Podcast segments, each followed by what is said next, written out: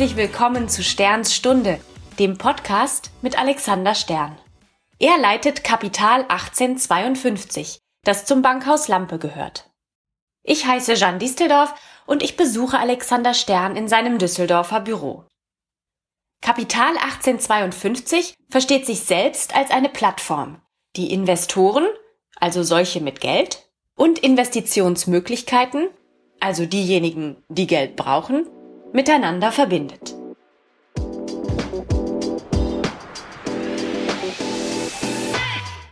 Jetzt ist es ja so, lieber Herr Stern, dass Sie normalerweise, also in Nicht-Pandemie-Zeiten, so richtig viel unterwegs sind, also viel reisen, um Menschen zu treffen. Jetzt haben Sie gesagt, das ging leider zu oft und vorwiegend digital im zweidimensionalen Computerraum. Waren Sie denn trotzdem ein bisschen unterwegs in 2021 und wenn ja, wo? Ich habe mitbekommen, Sie sind einmal fast in die USA gereist. Hm, tja, das passt zu Ihrer Eingangsfrage des letzten Podcastes. Was war denn das für ein Jahr oder was war das, hatten Sie mich, glaube ich, gefragt. Mhm. Genau, das ist eigentlich ein super Beispiel für, was war das eigentlich? Ich hatte Termine geplant in, in den USA, der Ostküste und an der Westküste und damals galten die Covid-Restriktionen, die Reiserestriktionen noch, die aktuell nicht gelten. Und da brauchte man so eine Ausnahmegenehmigung, das sozusagen der, äh, so ein National Interest äh, Exception und äh, die kam tatsächlich dann kurz vor Abflug oder kurz nach geplanten Abflug, so dass die Reise dann ins Wasser gefallen ist.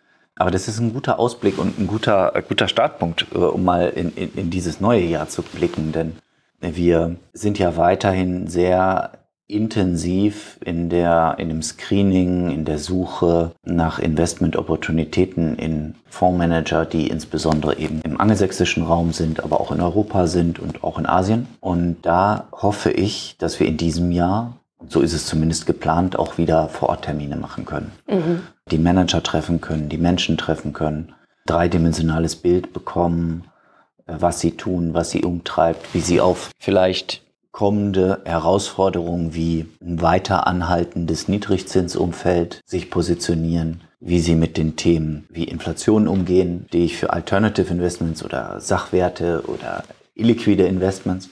Da ist das Thema Inflation vielleicht nicht so stark im Fokus, weil diese Werte eher vor Inflation schützen.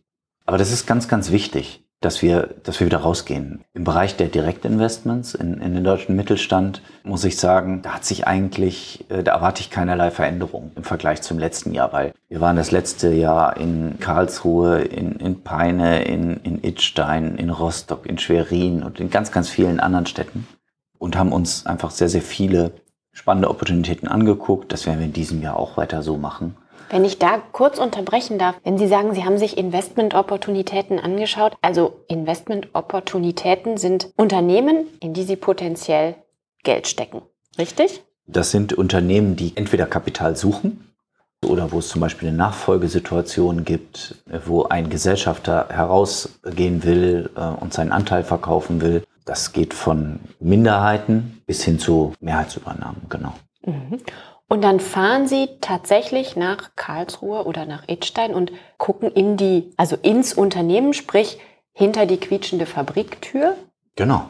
Hm. Also das ist so der berühmte Blick in die Küche. Also ähm, im Restaurant, oder?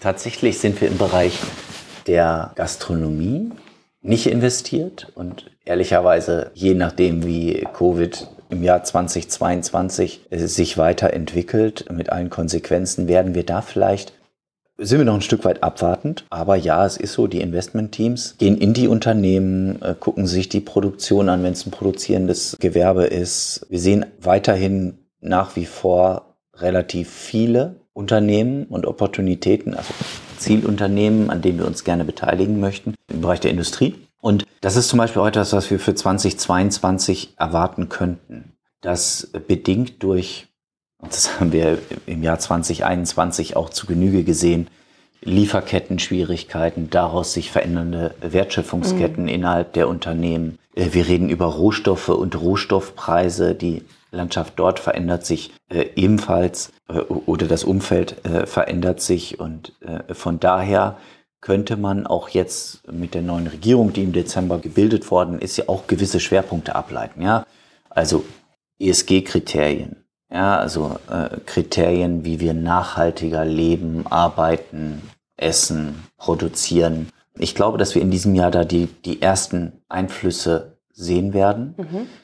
Nochmal verstärkt durch das, was ich gerade sagte, verändernde Lieferketten, äh, Rohstoffengpässe. Das wird uns alles noch eine ganze Zeit lang begleiten und könnte zur Folge haben, dass wir in Europa wieder anfangen, mehr selber zu produzieren. Mhm. Also nicht nur eine Schlussmontage vornehmen, wie es ja häufig der Fall ist, weil es dann eben Made in Europe oder Made in Germany ist, sondern dass wir eben auch Produktionsvorstufen für ein Produkt wieder vermehrt in Europa produzieren, in Deutschland produzieren. Das wäre eine unserer Investmenthypothesen für dieses Jahr, dass wir da anhaltend viele Unternehmen sehen werden, ja. Hm. Wenn Sie sagen, um, Hypothese für dieses ganz frische, gerade geschlüpfte neue Jahr, dann schwingt da aber schon mit, dass der Horizont, den Sie im Kopf haben, breiter ist oder länger andauert, oder? Dass Sie eher jetzt so in, was ist, dass Sie, dass Sie darüber nachdenken, was kommt da auf uns zu in fünf Jahren, in zehn Jahren, in 50 Jahren? Also die Auswirkungen in der sehr langen Frist äh, genau, also, betrachten und auch einpreisen, oder? Genau, also das ist, ist sozusagen, das wohnt unserer Tätigkeit inne, dass wir eben nicht in zwölf Monatsabschnitten denken. Wir denken auch in zwölf Monatsabschnitten, aber unser übergeordneter Zeithorizont ist sicherlich fünf bis zehn Jahre. Zum einen, weil unsere Investmentstrategien eine gewisse Laufzeit haben, von zehn Jahren circa.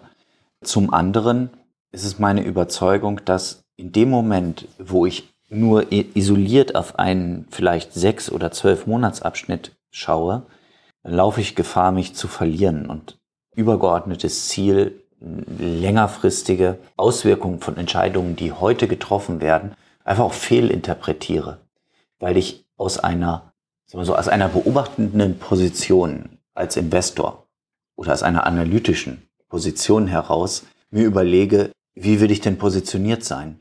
Da gibt es so zwei vielleicht gegenüberliegende Pole. Möchte ich agieren oder möchte ich reagieren? Mhm. Und wir wollen agieren. Mhm. In dem Moment, wo ich aber nur in sechs bis zwölf Monatszeiträumen denke, dann komme ich sehr schnell in eine, automatisch, in eine Position, aus der ich nur noch reagieren kann. Warum ist das so? Weil ich damit Entscheidungen treffe, die auf Sicht von sechs bis zwölf Monaten vielleicht durchaus richtig sein könnten. Unsere Sichtachse ist aber eben die längerfristige. Und nur wenn ich versuche einzuordnen und zu analysieren und zu hinterfragen, die Sichtachse fünf Jahre plus, dann kann ich heute agieren, weil dann kann ich auch Entscheidungen treffen, die vielleicht auf Sicht von sechs bis zwölf Monaten sich noch nicht so auswirken. Und gerade wenn wir über Unternehmen sprechen, verändern Sie mal eine Organisationsstruktur, mhm. verändern Sie eine Vertriebsstruktur, verändern Sie Wertschöpfungsketten oder Produktionsanlagen. Das sind sechs bis zwölf Monate. Naja. Beinahe nichts. Beinahe, nee, ja, Sie, Sie können die Auswirkungen dessen ja gar nicht so richtig einschätzen. Ja. Sie haben dann reagiert, mhm. weil Sie merken, oh, ich habe auf einmal keine Produktionsvorstufen mehr oder mir fehlt das und das. Da muss ich halt irgendwie schnell reagieren. Ich bin aber dann immer derjenige, der einen gegebenen Umstand annimmt und ihn schnellstmöglichst versucht zu mitigieren. Was In, heißt das denn? Ich versuche im Prinzip einen Produktionsengpass zu vermeiden, indem ich mir einen Zulieferer in Deutschland suche, mhm. der näher dran ist. Mhm. Wo die Marge, meine Ertragsmarge, dadurch natürlich geringer wird, weil ich im Zweifel mehr Kosten habe in der Produktion. Aber ich habe dafür Produktionssicherheit. Die wiederum brauche ich, um meine Aufträge erfüllen zu können.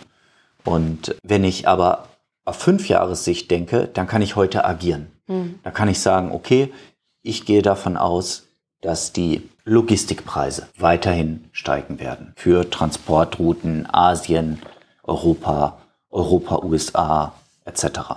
Da kann ich mir heute überlegen, wie kann ich das Ganze eben so gestalten, dass mein Kerngeschäftsbetrieb weiterhin wachsen kann, dass er stabil bleibt.